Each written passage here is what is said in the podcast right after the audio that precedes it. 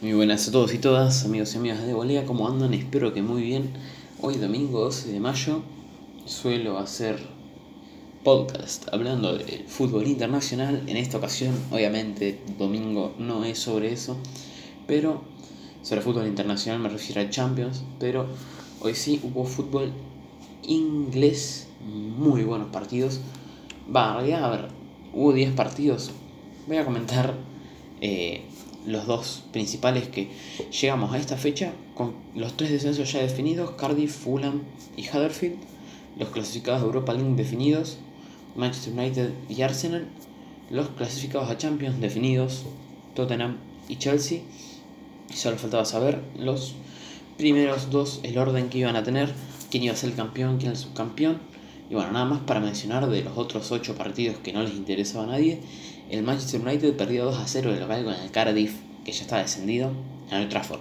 Una vergüenza, la verdad que yo no sé si va a seguir Solskjaer porque no sé si sabe mucho, pobre. Y el plantel es un espanto, pero bueno, ya eso que se encargue otro para hablar porque vamos a hablar del Liverpool y del Manchester City. Llegaba líder el Manchester City, un punto encima del Liverpool.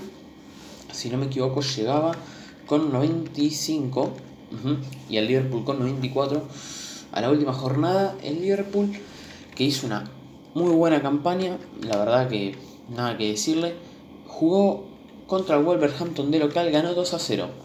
2 a 0 ganó siempre la posesión, los tiros del equipo de Klopp, obviamente, en Wolverhampton que tiene la fama de ser el mata gigantes porque es el equipo que más puntos le sacó al Big Six, como se dice en Inglaterra por los grandes seis. Doblete de Mané, un gol en el minuto 17 y el otro en el minuto 81. Nada que decir, mm, los tres puntos se los quedó el equipo de Jurgen Klopp que necesitaba que ganar, obviamente necesitaba ganar, pero que el City no gane para salir campeón el Liverpool. El City visitaba al Brighton que no se jugaba nada, eso es verdad. Eh, a lo mejor un equipo que no se juega nada no te va a dar pelea ni nada. El City empezó perdiendo con el Brighton 1-0 a los 26 minutos, un gol de Murray, que tiene 35 años, el delantero inglés.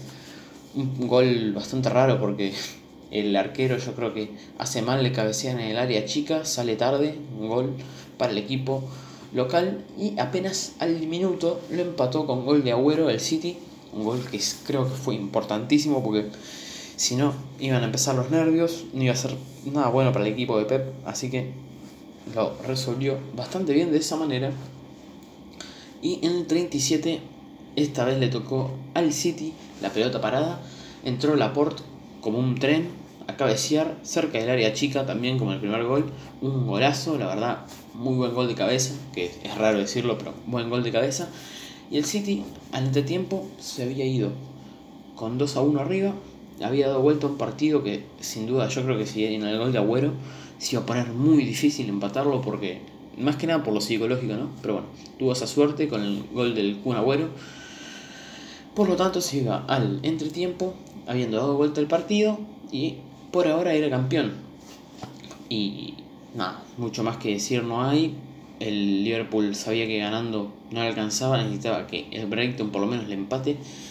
Sin embargo, en el minuto 63, un golazo de Mares para el equipo de Pep Guardiola, un golazo, pero a ver, amagó a dos defensores, la puso en un ángulo, un golazo terrible. Y al 72, hablando de golazos, Gundogan con un muy buen tiro libre puso el sello definitivo al partido 4-1 para Manchester City, que es el campeón de Inglaterra.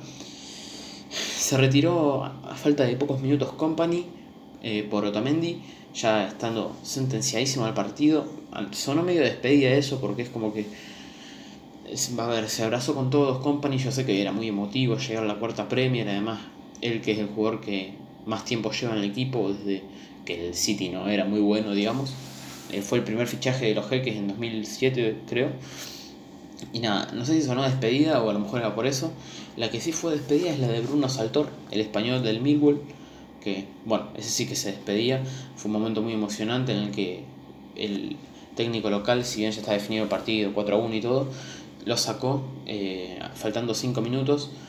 Muy emotivo porque se saludó con todos sus compañeros, salió llorando de la cancha, además era el capitán del equipo, así que Bruno Saltor, que estuvo en segunda con el Brighton, nada más que una carrera brillante en el equipo, lleva 7 años proveniente del Valencia, así que bueno, se retiró, ya no va a jugar más al fútbol, fue bastante lindo ese momento, nos saludaron todos los jugadores del City, Guardiola, muy buen momento, sabiendo que estaba definido el partido además. Así que el campeón, señoras y señores, es el Manchester City, con 98 puntos, el Liverpool quedó segundo con 97, esto es insólito. El Liverpool perdió un solo partido, ¿no? Fue contra el Manchester City en el campo del Manchester City. Es el mejor número de derrotas de un equipo en la Premier desde el Arsenal 2003-2004, que estuvo invicto, que no perdió ningún partido. El Liverpool perdió uno y no ganó la liga. Y otra cosa que también es insólita, si vos te pudieras hacer una tabla con los mejores puntajes de la historia de la Premier, que lleva 27, 28 ediciones, vos pones a todos los primeros, de, tipo en una tabla, ¿no? De mayor a menor en puntos. Primero está el City de Guardiola de la temporada pasada con 100 puntos. Segundo está este City de Guardiola de este año con 98 puntos. O sea, Pep Guardiola lleva en dos temporadas consecutivas los dos récords más grandes de puntos de la historia de la Premier. Y tercero, está el Liverpool que salió segundo este año con 97 puntos. El Liverpool habría salido campeón con ese puntaje en 26 de las 28 ediciones de la Premier, con 97 puntos. Menos con la edición pasada que el City sacó 100 y con esta que es justamente y precisamente el subcampeón. Una pena por el conjunto de club que yo creo que si pierde la Champions va a ser un golpe demasiado duro. La verdad, no, a ver, no digo que no creo que la pierda porque es una final, 90 minutos puede pasar cualquier cosa, 120 o penales incluso.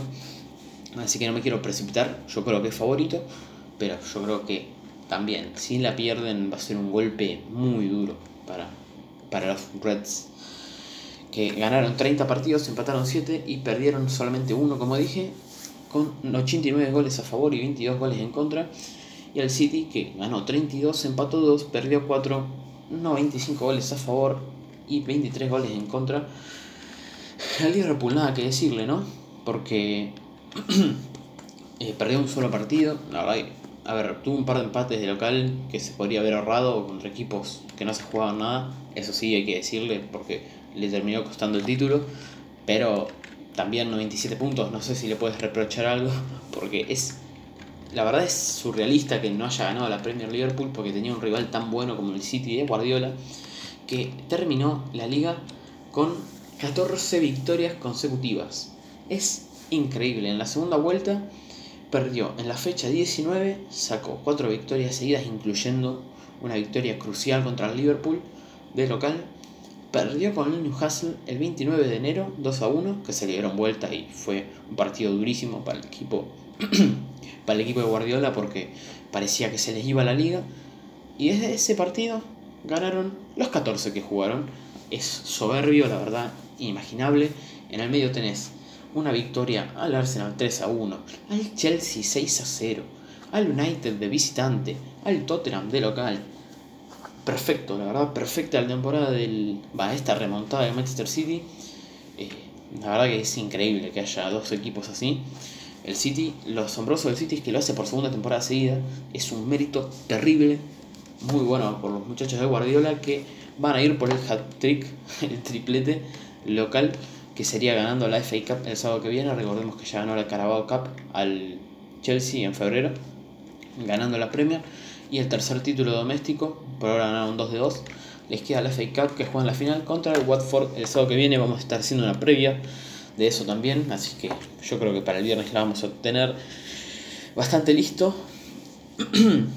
y bueno, Liverpool eh, quería hablar un cachito del Liverpool, sí, ya sé que llevamos unos minutos y pico hablando, pero quiero hablar un poco del Liverpool porque lleva... A ver, la Premier está desde la 92, 93, no ganó ninguna.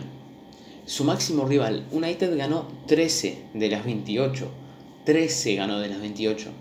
Y su segundo perseguidor en Premier es el Chelsea como con 5. O sea, tiene la mala suerte de que en las Premier League no ganó ninguna y además su máximo rival ganó 13 de 28.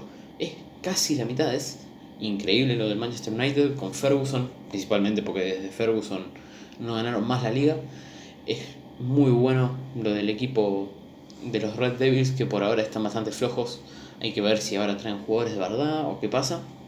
Yo lo que quiero hablar es del Liverpool, que desde que todo lo contrario al City, ¿no? Que no tenía tanta historia, pero desde el 2009-2010 está emergiendo, ganó cuatro ligas de las últimas siete, muy bueno, terrible, la verdad. Estadísticas, nada que decirles, es muy bueno lo del equipo, el equipo celeste.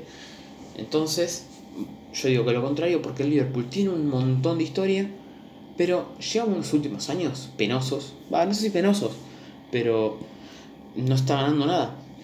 El Liverpool ganó la Champions en 2005, ese año que todos se lo, todos se lo acuerdan porque, bueno, le dieron vuelta a esa final al Milan 3 a 0 que iba perdiendo. Ahora, desde entonces jugó 6 finales. 2007 otra Champions contra el Milan, perdió 2 a 1. En 2012 gana al Cardiff, que estaba en segunda división, la Copa de la Liga. Por penales, la gana. En ese mismo año también, 2012, pierde 2 a 1 con el Chelsea la FA Cup. En 2016 pierde la Copa de la Liga contra el Manchester City de Pellegrini por penales. Ese mismo año, en 2016 también, le da vuelta la final de Europa League el Sevilla 3 a 1 y con el mismo resultado pierde la final de la Champions contra Real Madrid el año pasado, en 2018. O sea, es frustrante porque de seis finales ganaron una, que es al Cardiff, una Copa de la Liga, que sin duda es la de menos jerarquía de las seis que dije, incluyendo dos Champions, una FA Cup, una Europa League. Así que viene bastante flojo desde ese momento que ganó la Champions en 2005 y además no ganó ninguna liga, como les dije. O sea, desde 2005 nada más ganaron una Copa de la Liga en 2012. Y eh, respecto a las Premier salieron cinco veces tercero, cuatro veces segundo. En el 2001-2002 con 82 puntos, siente menos que el Arsenal en el 2008-2009 con 86 puntos, 4 menos que el Manchester United, que fue el campeón obviamente. En 2013-2014 con 84 puntos, 2 menos que el Manchester City. Y en esta temporada 2018-2019, 97 puntos, 1 menos que otra vez el Manchester City. Lo que... A ver, el tema es así. El Liverpool es enorme. Sí, es un grande del fútbol inglés. El segundo o el primero. Ahora, tanto en la 2013-2014 como en la 2018-2019, le llevaba 10 puntos al Manchester City y los terminó perdiendo. Es como que ya se están acostumbrando a que la pecheen y no es buena la dinámica para el equipo inglés si algún momento quiere ganar la Premier.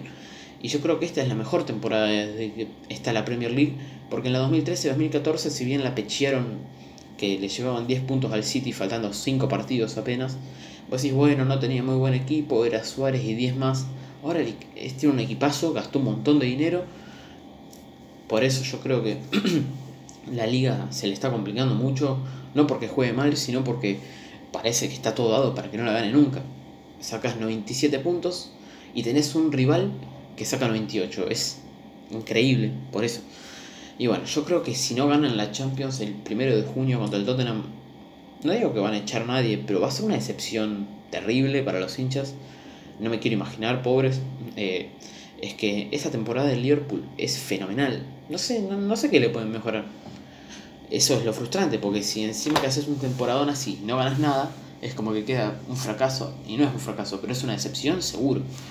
Así que, por lo menos lo que importa a los hinchas del Liverpool, que es la Premier, va a tener que esperar por lo menos un año más.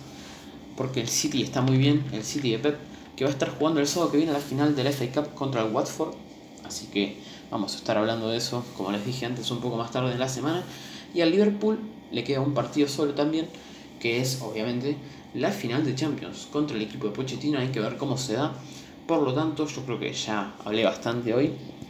Ya hice mi punto sobre lo bueno que es el City de Pep y la maldición que parece tener Liverpool, por lo menos con la Premier. Puede ganar, puede ganar, obviamente, la Champions, pero el tema Premier muy mal.